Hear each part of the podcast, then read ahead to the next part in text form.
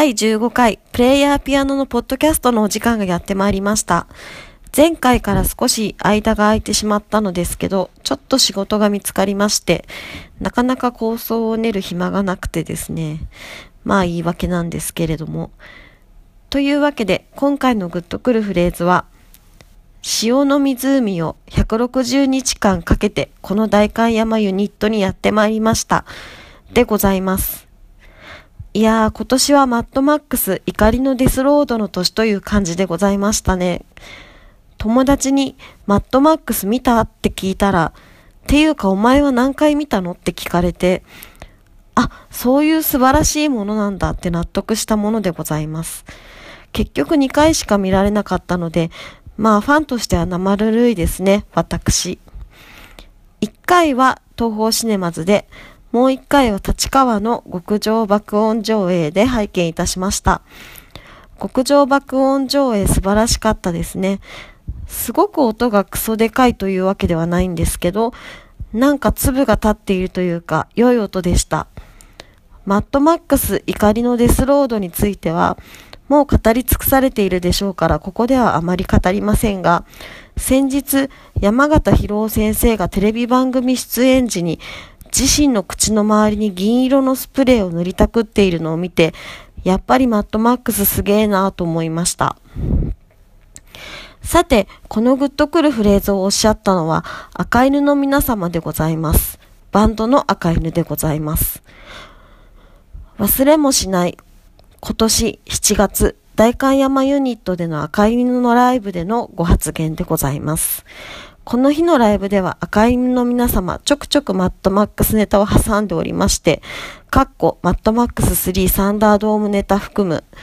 私はとても嬉しくなったもとです。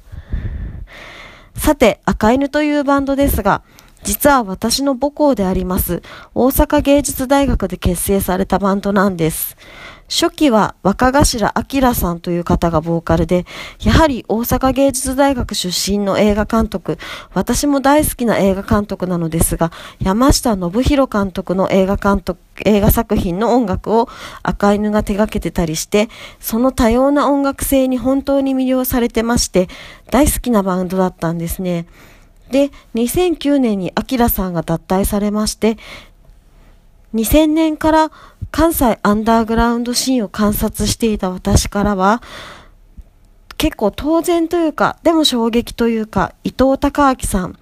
えー、メジャーになる前の緑、まだ魔法のアイランドというサイトで、後藤真理子さんが赤裸々な日記を書いてた頃ですけれども、その後藤真理子さんに求婚したり、恋愛研究会というイベントでは、今や犬山神子さんの旦那様であらせられます、剣美希人さんなどと活動したり、私にと、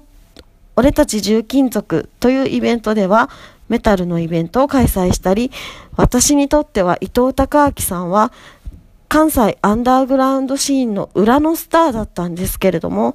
その伊藤孝明さんが、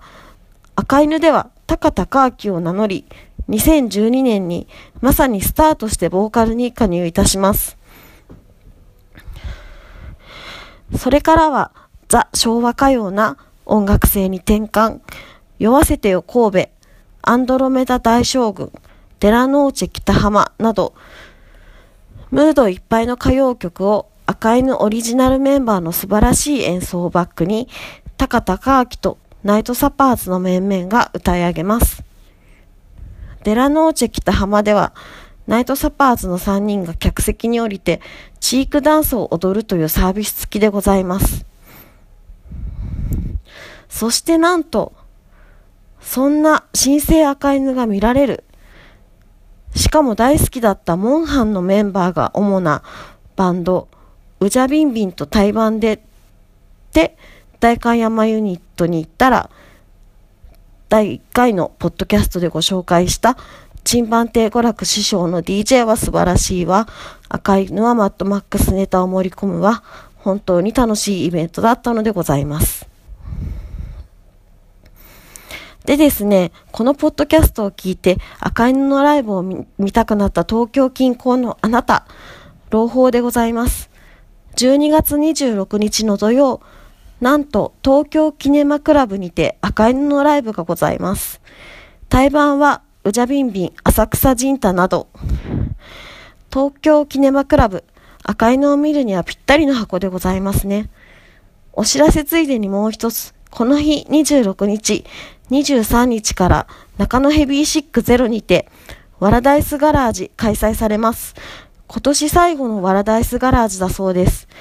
もちろん、珍番亭娯楽師匠 DJ されます。この機会絶対逃せません。